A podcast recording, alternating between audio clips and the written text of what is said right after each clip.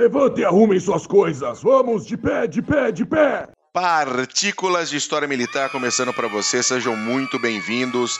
Eu sou Daniel Ibarra e este é mais um podcast do Clube dos Generais. Comigo sempre ele, meu querido Glênio Madruga, tudo bem, Mac? Tudo jóia, bom. Saudações cavalarianas para ti, saudações cavalarianas para você, ouvinte, que tá aí mais um episódio, mais uma semana com a gente. Seja bem-vindo, puxa o banquinho, que hoje o assunto é tenso. O assunto é tenso e é complicado. Nós vamos falar hoje sobre o massacre que aconteceu na Tiananmen Square, lá nos idos de 1989. Você, meus queridos, que tem aí por volta de, vamos falar assim, acima de 35 anos, pode lembrar alguma coisa. Abaixo de 35 não lembra de nada, porque foi entre 15 de abril e 4 de junho de 89 e hoje faz 30 anos do massacre da Praça da Paz Celestial, quando nós estamos gravando este podcast. Mas antes a gente vai falar de um outro aniversário rapidinho, que é o aniversário dos desembarques do dia D. Agora, no dia 6 de junho, fazem 75 anos. Ou faz 75 anos, Mac?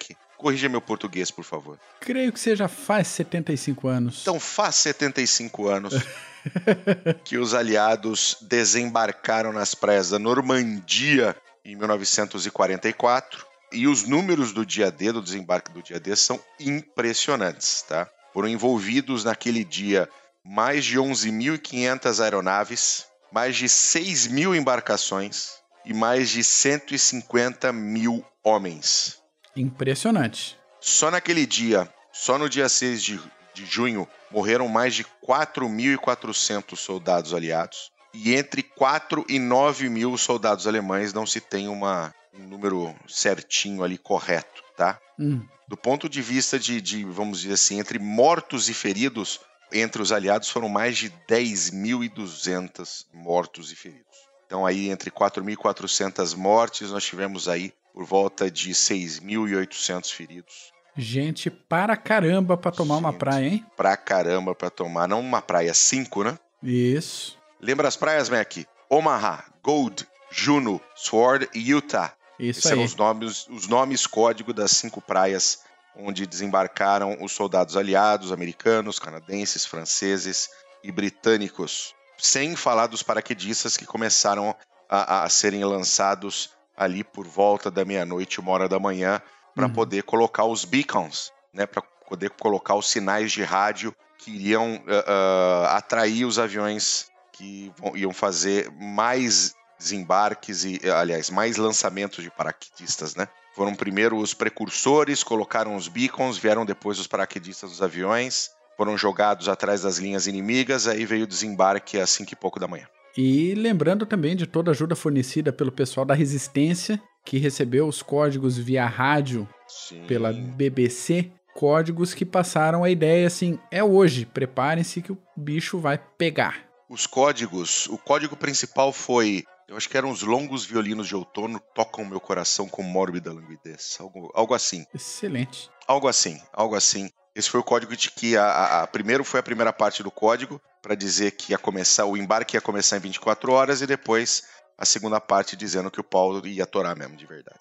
Mas vamos falar de Tiananmen Square. E só um recadinho pro pessoal do fã do. Exército Vermelho. A União Soviética estava lutando a grande guerra patriótica, segundo eles mesmos. Então não venha falar que, ah, mas e o esforço soviético para a derrota do Adolfo? É outra coisa. soviético, eu gosto de linguiça, tenho medo de lagartixa. é outra coisa. Se nem os próprios soviéticos assumem a Segunda Guerra Mundial, não se colocam como aliados, um azar. Fodam-se. O nosso lado aqui é dia D vamos comemorar o dia D sim. Vamos honrar a participação de tanta gente que perdeu a vida, que ficou ferido, gente que participou, sobreviveu, alguns poucos que estão aí até hoje para relembrar esse marco na história da humanidade. E tem que celebrar 75 anos de um acontecimento que mudou a história do mundo. Mudou, porque se o dia D não dá certo, nós teríamos duas situações. Uhum. Ou nós teríamos a ditadura fascista, na- fascinazista Sim, de Hitler, ou nós teríamos a ditadura do proletariado na Europa Ocidental, né? Vou dizer um negócio pra você. O dia D salvou a Europa e o- a sociedade judaico-cristã ocidental. Se você Isso não aí. gosta, desligue o seu player. Mas vamos falar de massacre da. ai, ai. É por isso que a gente gosta tanto de fazer podcast. Vamos lá. É, é isso daí. Vamos falar agora do massacre da Praça da Paz. Olha só. Praça da Paz Celestial, que nome bonito, né? Bonito, bonito. É igual República Democrática Alemã. Isso. é isso aí. Né? Que é uma coisa impressionante. República Popular Democrática. É um negócio fantástico, cara. Eu acho curioso que quando tem esses nomes assim, popular, democrático de tal lugar, não é nem popular nem democrático. Nunca. É, é. Nunca é. Assim como a China. Exato. Assim como o poder governamental chinês, que foi o causador desse massacre, que a gente vai falar um pouquinho agora. Vamos começar, né? Estamos enrolando, enrolando. Vamos falar, vamos falar, vamos falar, e ninguém fala nada. Vamos lá, vamos lá. Fala, fala aí, Mac, que a bola é tua. Os protestos iniciaram no dia 15 de abril de 89, como você já bem falou, após a morte de um político chamado Hu Yaobang. Ele ingressou no Partido Comunista Chinês na década de 1930, foi presidente do Partido Comunista de 81 a 82 e depois foi secretário-geral de 82 a 87. Aí ele faleceu. E os estudantes do país iniciaram diversos protestos por liberdade e pelo fim da corrupção no governo. Posso fazer um, um, uma, uma parte aqui? Claro. Ah, na, na, na Wikipedia, em português, está muito engraçado porque uma das pautas que está lá enfiada no meio de todas, né, além da fim da corrupção, protestos por liberdade de expressão, uhum. uh, uh, tem lá protestos por igualdade social. Ué? algum progressista de, da, sei lá da onde, da, de alguma federal, estadual por aí, resolveu socar no meio das reivindicações da Praça da, da Paz Celestial igualdade social. Sim, porque fica bonito, né? Fica bonito. Fica, fica bonito. bonito. Igualdade social. Vamos lá. Era fim da corrupção. É. Reformas pela democracia, liberdade de imprensa, liberdade de, de, de expressão e liberdade de associação. Não tinha nada de igualdade. Não Porque o governo chinês já é um governo que ele traz igualdade. É. Todo mundo pode morrer da mesma forma. Uhum. Todo mundo tem o direito de trabalhar o quanto for necessário e calar sua boca. Cumprir as metas do partido e deu, né? Todo mundo tem o direito de cumprir as... Todo mundo igual ali. Com exceção do pessoal do partido. Isso. Mas é todo mundo igual ali. Então já existia igualdade social. Tá todo mundo fudido. É, claro. E ver que esse negócio do Yao Bang é curioso porque ele dirigiu diversas reformas no, na China, inclusive algumas reformas para abertura e para liberdade, é, esse tipo de liberdade que você citou agora. E quando o sistema chinês finalmente começou a ruir aquele sistema que estava vigente, que claro que depois uh, o Partido Comunista Chinês se flexibilizou um pouco para não desmoronar como desmoronou a União Soviética, mas quando ficou evidente que a economia, que aquele molde da economia chinesa era frágil, botaram a culpa no Yao Bang. Falaram as tuas reformas liberais aí que ferraram com a economia da China. É igual aqui, né? É, é mais ou menos isso. É, ah, porque as ações neoliberais, é, esses é, fascistas, exato. é um bando de retardado mesmo. Aí, quando ele morreu, os estudantes falaram: peraí, a gente quer mais reformas que na mesma linha que o Yao Bang propunha, em homenagem, em lembrança a ele, etc. E tal, começaram todo um movimento de protestos pacíficos em memória a este ex-líder chinês e pedindo por esse tipo de, de liberdade. É bastante complicado, né? O, o governo chinês, que até aquele momento era um governo que tinha uma economia muito parecida com a economia soviética, uhum. e começou a entender que a, a, a, economia não podia gerar daquela maneira, ele tinha que tentar alguma abertura e tinha que buscar um pouco mais de economia de mercado. Tanto que ele fez isso, e hoje você tem produtos chineses para todos os lugares, porque ele tenta ser uma economia de mercado com um grande controle governamental. Então, uh, uh, apesar de você ter bons e maus produtos sendo, sendo produzidos na China, você tem maioria dos seus dos funcionários são, assim, vamos dizer assim, pré-escravos, vai? Isso, quase Pré-escravos. Uhum. Né? Então você tem algumas empresas, eu não vou citar nomes aqui, mas você tem grandes empresas e, e onde você tem aquelas grandes plantas de produção, aonde os funcionários moram nos edifícios ao lado. Então, se por acaso deixou de ter matéria-prima por qualquer motivo, eles vão para casa. Chegou a matéria-prima, volta todo mundo e continua trabalhando dentro dos seus horários lá de 8, 10, 12 horas. Aí cada um tem a sua. faz a sua faz né, o seu horário. Sim. As empresas colocam seus horários, mas você tem alguns uh, casos onde as, uh, as fábricas que têm os seus edifícios, elas têm embaixo no edifício, depois do primeiro andar, né, de cima para baixo, Uhum. entre o primeiro andar e o térreo, redes para evitar que os funcionários uh, se matem se jogando do lado do prédio, porque é muito comum. É, é impressionante, né?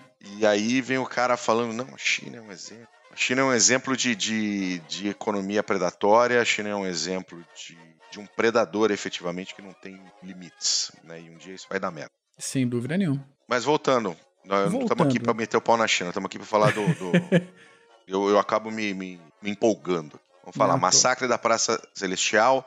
Começou ali no dia 15 de abril com a morte do. do como é que é o nome do. Do Yao Bang? Yao Bang Isso. e o Ariels. E aí que mais caldo estava fervendo ao mesmo tempo. A situação já estava tensa no país, porque esse início de protestos aí coincidiu com uma visita do Gorbachev. E foi a primeira visita de um líder soviético em 30 anos. Lembrando que a China rompeu com a, com a União Soviética no final ali da década de 50, resolveu seguir um caminho próprio. Sim. Ideologicamente parecido, mas com aplicações diferentes, talvez. Exato, exato. Tal como ocorreu depois com a própria Coreia do Norte, que a gente já falou em, em outros episódios aqui. E aí ocorreu um banquete no Grande Salão do Povo. Só que o Grande Salão do Povo, a entrada deste salão era virada para a Praça da Paz Celestial, que estava tomada por gente fazendo protesto. Então o Gorbachev teve que entrar pela porta dos fundos para não sofrer agressões ou qualquer coisa do tipo. Que belezinha, hein? É, já tem uma situação, tinha 30 anos com um líder soviético não entrava lá e quando chegou lá para fazer um, um encontro, evento, ainda teve que entrar pela porta dos fundos, pela porta de serviço. Olha só. Então, então o, Gorbachev, o dono da, da, da, da Glasnost, Aham. teve medo de tomar uma porrada na perestroika na É hora isso de aí. ir pro, pro banquete. Que belezinha. Sim, você imagina uma situação dessa. Ele toma na perestroika e qual é a situação política da China com a, com a União Soviética? Exatamente. E aí o pau começou a torar, né, Mac? O pau começou a torar mais ou menos um mês antes do massacre, porque 10 mil pessoas aproximadamente cantavam vivas a democracia e a liberdade. O governo não gostou muito disso. Um grupinho de mil policiais cercaram ali 300 pessoas que eram consideradas como algumas das mais exaltadas. Não tinha ordem para bater, só para dar aquele, aquele cerco, né? aquela pressãozinha policial. Sim.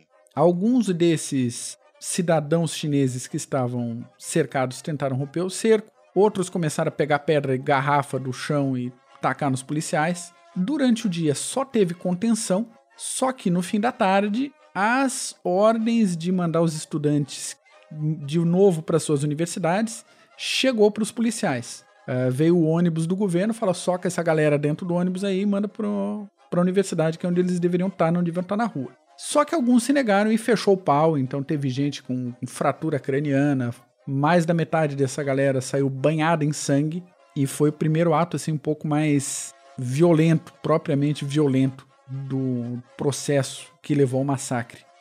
E, e lembrando que lembrando que os protestos não ocorreram somente em Pequim. Sim, sim. Eles ocorreram em mais 400 cidades na China. Então, é, foi um protesto por toda a China e o que se tem mais de informação é o que aconteceu em Pequim, é pelo menos pelo vulto, mas não se sabe o que aconteceu em outras cidades, quantas pessoas foram presas, quantas morreram, entendeu? Quais foram os, os resultados de, de, de, espancamentos e tortura, Hum. nada disso se sabe. A China, né, ela tem um controle extremamente rígido sobre esse assunto lá dentro.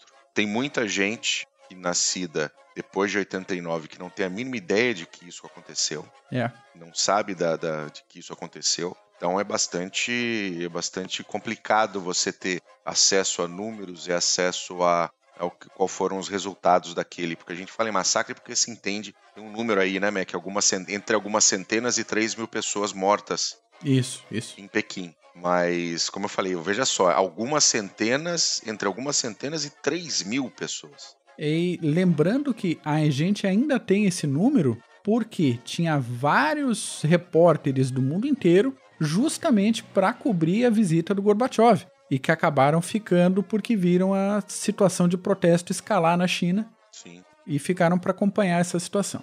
Se você procurar na, na internet, meu caro ouvinte, você vai encontrar fotos de montes de pessoas mortas Uhum, uhum. ah, nas ruas de Pequim, né, amontoados para poder serem levados de, de caminhão, aquele monte de corpo de, de estudante morto, você, você consegue achar. Mas vamos lá, ah, ah, teve esse primeiro confronto. Teve esse primeiro confronto e depois teve diversos outros encontros das forças policiais com o pessoal que estava fazendo protesto. Tanto que dia 19 de maio, com um novo movimento de tropas aí, a população bloqueou o caminho para a praça e cercou os soldados que estavam em deslocamento. Aí a gente imagina, fechou o pau e mataram um monte de soldados. Não, pelo contrário. A população bloqueou o acesso, bloqueou a saída, mas acabou fornecendo alimentação e proteção para o pessoal da polícia. Eles acabaram entendendo que aquele povo ali, individualmente, aqueles policiais, enquanto pessoas, não estavam mal intencionados, eles estavam obedecendo ordens de seus comandantes. Então não tinha por que, pelo menos nesse momento,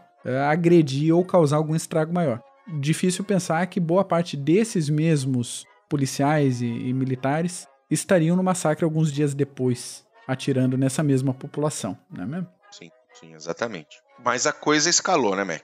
Ah, escalou. O PC chinês não ia permitir que esse negócio ficasse dessa maneira. É, sim. Quando começa a agressão de um lado, do outro, independente de que lado começa, é muito difícil parar quando envolve tanta gente. Aí, antes de- das ações de maior força, os comandantes militares chineses da região foram chamados aí para uma reunião com o Partido Comunista, meio sem pedir opinião. Era assim: apoiem o partido e desçam a lenha, usem a força sempre que possível. E um general chamado Shu Qinxian se negou. Ele falou que o exército do povo nunca foi usado para reprimir o povo e que ele era contra isso e colocou, mesmo sabendo do risco, a sua própria vida que prefiro ser decapitado a me tornar um criminoso aos olhos da história. Pois é, ele falou. Teve vários outros que não falaram. Então, quando chegaram as ordens aí para usar força, diversos outros comandantes refugaram e fizeram hum, protestos é, internos, abaixos assinados e afins, pedindo que o governo reconsiderasse. O que não aconteceu, evidentemente. Um dos comandantes, chamado Xu Feng, escondeu a, a tropa dele mais afastado, num subúrbio ali de Pequim, deu um miguezão, ele fingiu que o rádio tinha pifado e que ele não tinha ouvido a ordem de ir pra praça. Ê, miguezão bonito, hein? Ô, mas equipamento chinês, o cara já sabia como é que funcionava, né? Boa, boa, Mac. Vai pra praça, vai pra praça. Oi, oi, não tô Vem. ouvindo. Ah, tá, tá falhando. e desliga o rádio. É isso aí. O Shu Qinxian foi para a corte marcial, aquele que falou que o exército do povo nunca foi usado para reprimir o povo, e foi sentenciado a cinco anos de cadeia, além de ser banido pelo resto da vida dele de pisar em Pequim. Até que saiu barato, né? Saiu muito barato. É, bom, isso é o que a gente sabe, né? É, é. Teve gente que a gente sabe que foi executado por muito menos Muito. do que dar um peitaço no Partido Comunista desse. E, mas de qualquer maneira, teve, teve comandante que cumpriu a ordem Claro. conforme deveria. Sem dúvida nenhuma. Teve um pessoal mais exaltadinho, hein? Quando saiu as ordens de uso de força, uma curiosidade bem tensa é que o governo liberou o uso de munição real para espalhar o protesto. Ah, que beleza. Só que não falou exatamente como, deixou o negócio meio vago. Então era para dar tiro de alerta, tiro para cima, era para dar tiro para baixo, era para mirar na cabeça. O que, que era para fazer? Deixou pela criatividade de cada militar. É, Isso não é bom. Isso não é bom. O governo prometeu que não haveria consequências legais se por acaso os projéteis da arma de cada militar eventualmente perfurassem os corpos de alguns civis. É claro que o negócio, a violência de novo escalou. A população começou a reagir com pedra, com tijolo, com crocs, com o que tivesse na mão. E houve tentativas de danificar, de quebrar viaturas militares com barras de ferro, virar carro, aquele negócio todo. Sim. Os militares ficaram putos, um batalhão resolveu partir para cima dos bloqueios e chegar no centro da praça, ou vai ou racha, ou chegamos ou morremos tentando, e o pau torou e o pessoal começou a morrer. Que coisa. Quando a situação chega nisso, nesse nível de, de controle por um lado e descontrole por outro, abriu o uso de bomba de gás, munição real em inclinação zero, né, tiro na, na horizontal, Sim, sim, alça zero. é, e blindado para abrir caminho independente do que está na frente. Quando começou esse tipo de ação com blindados, a maioria das pessoas correu, saíram do, do, da rota. Muitos grupos de pessoas foram perseguidos. E aí eu fico tentando imaginar o que foi para esse pessoal, que várias rotas de saída em torno da praça também foram fechadas. Então, boa parte da, da população foi emboscada e foi executada no local. A gente tem notícia de pelo menos 11 estudantes que foram atropelados por blindados e não necessariamente vindo a falecer. Uma das vítimas que chegou a, dar o testemunho foi um sujeito chamado Fang Zeng. Ele era atleta de arremesso de disco e, por boa parte da vida ainda na China, ele sofreu vigilância do governo para sempre que fosse perguntado por que, que ele tinha perdido, tinha quebrado as duas pernas e não podia mais ser atleta, a causa explicada para isso deveria ser um acidente de carro. Nada a ver com o que não aconteceu na praça, segundo o governo chinês. Sim. Militares envolvidos nessa fundunga aí, Mac. Foram mais de 10 mil militares, correto? 10 mil militares, uma praça gigantesca no, no, no centro de Pequim, cheia. A praça é muito grande, meu caro ouvinte. Se você der uma olhadinha, você vai ver que a praça é gigantesca. É, é. Foram mais de 10 mil presos e, como você comentou, a estimativa de mortos varia entre algumas centenas e alguns milhares, dependendo da fonte. E o governo chinês nunca divulgou esses dados. Aparentemente, a Cruz Vermelha Chinesa, que até pouco tempo atrás eu não sabia nem que existia, teria falado uma cifra de 2.500, 2.600 pessoas mortas, mas outros artigos chineses dizem que a própria Cruz Vermelha Chinesa nunca falou nisso. Algumas fontes ocidentais falam em 3 mil, 4 mil. Tem fonte que fala até 10 mil mortos, mas. Não dá para saber. Não dá para saber. No fim das contas é isso, não dá para saber. Uma coisa que agrava também um evento que agravou essa quantidade de, de mortos. Nesse avanço dos blindados, um dos veículos de transporte de pessoal acabou ficando para trás, saiu de formação e a população cercou esse carro. O motorista deu uma apavorada, tentou manobrar, sair do aperto, tentando não machucar ninguém, mas atropelou e matou alguns dos estudantes ali, algumas das pessoas que estavam em volta do carro. Quem já não estava puto o suficiente ficou revoltado, subiu no veículo, arrancou um cara lá de dentro, um tripulante, espancou e matou o militar e incendiaram o veículo. Não teve como dar suporte aproximado, os outros carros não vieram para dar suporte. Sim. Os militares chineses simplesmente abriram fogo contra o povo indiscriminadamente. E só nesse evento algumas dezenas de pessoas uh, morreram em volta desse blindado. É, isso me lembrou cenas, cenas uh, recentes que, tão, que aconteceram na Venezuela, Sim. No último, no último, na última tentativa de, de derrubar o Maduro, né, feita pelo Guaidó ali no comecinho de maio, acho que foi primeiro de maio, ou um dia antes, acho que teve, tiveram que antecipar. E os blindados de, de, de, transporte pessoal e de combate à multidão passando por cima do pessoal, né? É, é. Que cena é, é, é muito feio, muito triste ver esse tipo de situação. Né? Sem dúvida nenhuma. E eu comentei com você, né? Não foi só ali em Pequim, não só na Praça da Paz Celestial, teve outros, mais de 400 outras cidades. Uhum. E você tem um exemplo aí, né, Mac? É um exemplo da cidade de Chengdu. A população se concentrou na Praça Tianfu e tudo tranquilo. Por lá, protestos pacíficos. Um tipo de protesto que era bem comum em todo esse movimento era o protesto sentado. O pessoal sentava no chão e ficava ali. Às vezes exigia que alguma autoridade viesse conversar com eles, fazer uma negociação, mas de forma geral sentavam no chão e faziam o protesto em silêncio. Só que chegou notícias do que tinha acabado de ocorrer em Pequim. Logo depois surgiram faixas protestando contra o massacre de 4 de junho e faixas com escrito Não temos medo de morrer. Challenge accepted, né, pelo governo chinês. Generalizou o conflito, 1.800 feridos, pelo menos 8 mortos dezenas de desaparecidos de acordo com o regime. E isso a gente está falando de uma das 400 e poucas cidades Sim. que viram esse protesto. E como provavelmente não tinha ninguém da mídia ocidental, pelo menos, jamais saberemos de novo, né? É, jamais saberemos. Esse protesto sentado aconteceu recentemente, faz alguns anos. Uh, os, os, estudantes em Hong Kong, é, todo mundo, não sei se o pessoal sabe, Hong Kong foi um protetorado britânico durante mais de 200 anos. E ali no ano 2000, eles, uh, o, o, a Grã-Bretanha, conforme um acordo assinado com a China, devolveu a cidade de Hong Kong à China, uhum. mas a cidade de Hong Kong ela tem uma administração um pouco diferente. A cidade de Hong Kong é um enclave mais com um pouco mais de liberdade, mais capitalista ali no sul da China. E houve um momento de eleições para a troca do líder de Hong Kong e o, o Partido Comunista Chinês falou: olha que este aqui é o candidato. O pessoal queria eleições livres, ou seja, que vários candidatos participassem e fizeram um protesto parecido com esse. Uhum, uhum.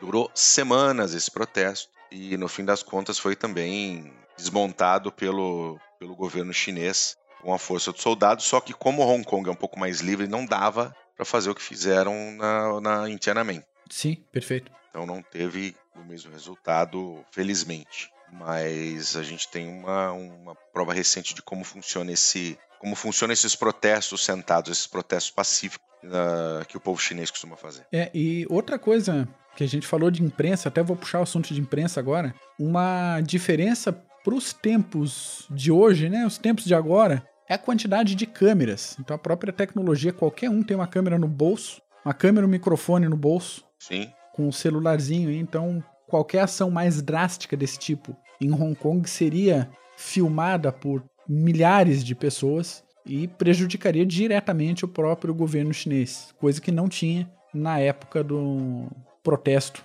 da Praça da Paz Celestial. Sim, sim. Mas puxando a imprensa, como a gente comentou, tinha uma quantidade bem relevante de jornalistas e de fotógrafos em Pequim acompanhando tanto ali os protestos quanto a princípio a visita do Gorbachev.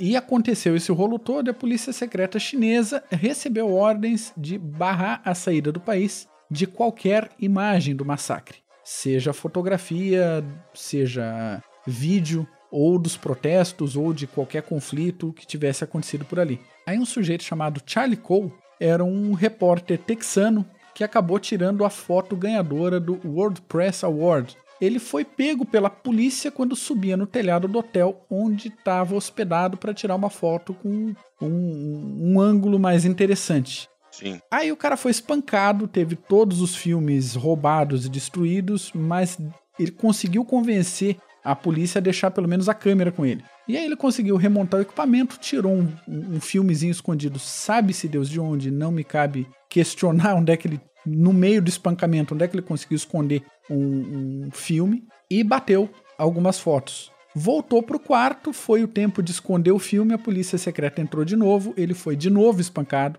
Que beleza. Os filmes que foram encontrados foram roubados de novo, o passaporte foi confiscado, ele teve que assinar um termo onde ele se responsabilizava por ter batido fotografias de forma ilegal. Só que algumas fotos se salvaram. Assim que a situação dele esfriou um pouquinho, ele conseguiu levar correndo as fotos para o escritório da Associated Press e espalhou para o mundo. A foto ganhadora do WordPress Award é a foto clássica do sujeito com as sacolinhas na mão, peitando aquela coluna de blindados. E aí ele ganhou um, uma homenagem, um prêmio relevante, porque com essa pressão toda, o cara conseguir vazar essa foto pro mundo, tinha que ganhar é, todo o reconhecimento mesmo. Olha, era uma coluna de blindados, tá? Muito grande. Você na foto original você consegue contar aí quase 20 blindados em linha. Uhum. O sujeito ali na frente, você tem o videozinho dele, o blindado tentando ir para direita, ele anda para direita, o blindado para, tenta ir para esquerda, ele vai para esquerda e depois para e não, não se sabe o que aconteceu, não sabe quem é, e ninguém aconteceu com ele, né? Então, a, a cena é. dá um nervoso de assistir esse videozinho, porque ele vai para um lado, vai para o outro, aí o blindado para. Parece que ele começa a conversar com o povo lá dentro, ele faz uns gestos com as sacolinhas e tal, daí ele sobe no blindado, fala com um, fala com o outro ali dentro, desce, o blindado tenta manobrar de novo, ele volta para frente, aí chega um sujeitinho de bicicleta para falar com ele e mais algumas pessoas chegam correndo e arrastam ele e tiram ele da cena. Aí fica a dúvida: era a polícia secreta que tirou ele do caminho? Muito provavelmente sim. Ele foi executado? Muito provavelmente sim. Mas o governo chinês nega, dizendo que tá, talvez tenha sido é, os próprios estudantes que tiraram ele dali para ele não ser morto. Cara, mas você vendo o vídeo ali, muito pouco provável que pessoas preocupadas com o risco de vida saíssem, atravessassem no meio daquela coluna de blindados para tirar o amiguinho que estava ali na frente. Exatamente. Então eu tô, tô junto com esse pessoal aí que acha que a própria polícia chinesa tirou o cara e sumiu com ele. E sumiu bem, porque ninguém sabe quem é o que, que aconteceu, né? É, é assim que funciona quando é uma ditadura. É, é, exato. E tivemos mártires aí nesse. E é mais um momento para ficar puto. Todo mundo que morreu foi um mártir, né? É quase. Mas. Depende de quem fala. Ah, não.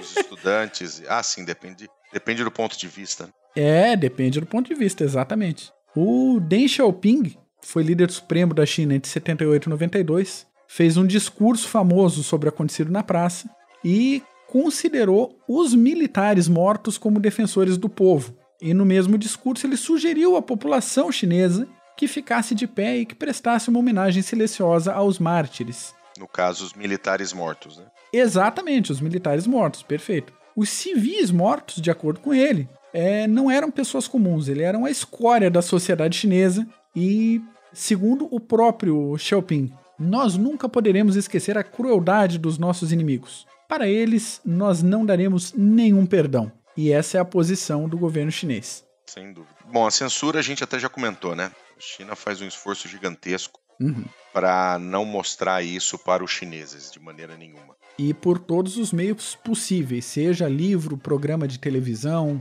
produção audiovisual, a internet, toda a internet chinesa é controlada, rastreada pelo Estado. É, na época, no ano todo acontece esse tipo de censura, mas principalmente nessa época do, dos aniversários desse protesto, os algoritmos são disparados à torto e à direito para bloquear citações diretas e indiretas, fotografias, vídeos. A gente sabe que em 2012, por exemplo, termos como democracia, evento em memória, comemoração, tudo isso foi bloqueado da internet chinesa. Teve um ano, agora não sei te precisar se foi 2014 ou 2015, bloquearam todos os sistemas de busca por alguns dias. Então não tinha como procurar nada. É, uh, vários ativistas pró-democracia em Hong Kong se juntaram né, né, nessa, na noite de hoje lá, né? Era a nossa, nossa manhã aqui. Uhum. Para fazer celebrar os 30 anos, né, do massacre da Praça Tiananmen. Como eu falei para vocês, Hong Kong é um pouquinho diferente do resto da China,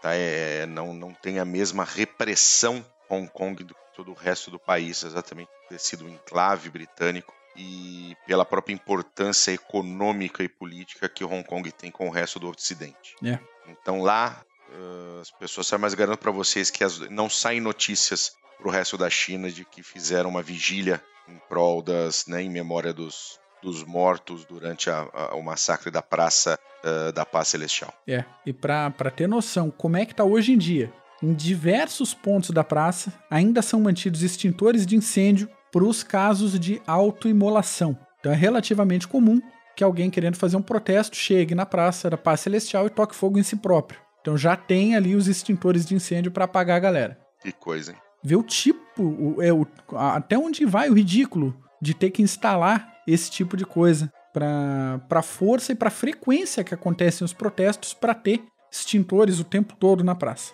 Em 2011, o Museu Nacional da China, que também fica na praça, foi reaberto e não existe nenhuma menção ao massacre de 89. Ou não faz parte da história da China oficial. Sim. Em 2012, um dos líderes do protesto tentou voltar para a China e o caminho escolhido por ele foi a embaixada em Washington. Ele achava que a situação para ele estava um pouco mais tranquila, que o tempo já tinha passado. Final, depois de tantos anos, né? Exatamente. Ah, não, vou poder voltar para casa e tal. E a embaixada não abriu a porta pro cara. Não é que negou o pedido, não abriu a porta para conversar. Simples assim. E em 2016, só agora em 2016, o último preso nos protestos foi libertado. Claro, evidentemente ele está sob vigilância do Estado, mas pelo menos não está mais na cadeia. Sem dúvida nenhuma. Muito bem, Mac. Uh, bom, no fim das contas, foi um, uma demonstração de como uma ditadura resolve os seus problemas, né, os seus problemas com o seu próprio povo. Yeah. E aí, independente de, de ideologias, independente se a China era comunista ou não, mas é assim que uma ditadura resolve seus problemas. É por isso que a gente tem que sempre que prezar pela liberdade, pela liberdade de imprensa, a liberdade de expressão, a liberdade de associação, uh, a liberdade de se defender.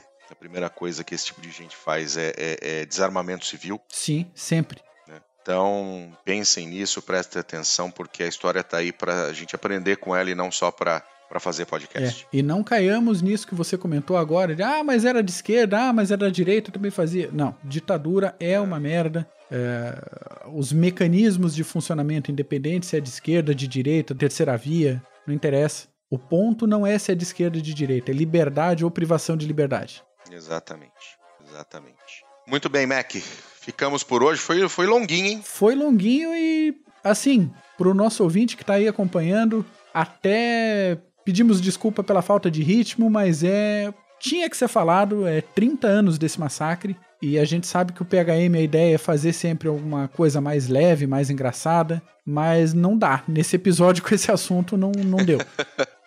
não dá para ser muito engraçadinho. Não dá para ser muito engraçadinho, não. Então tá bom, Mac. Obrigado. Eu que te agradeço, Bu. Obrigado, ouvinte. Até semana que vem. Maravilha, gente. Obrigado. Um grande abraço. Tchau.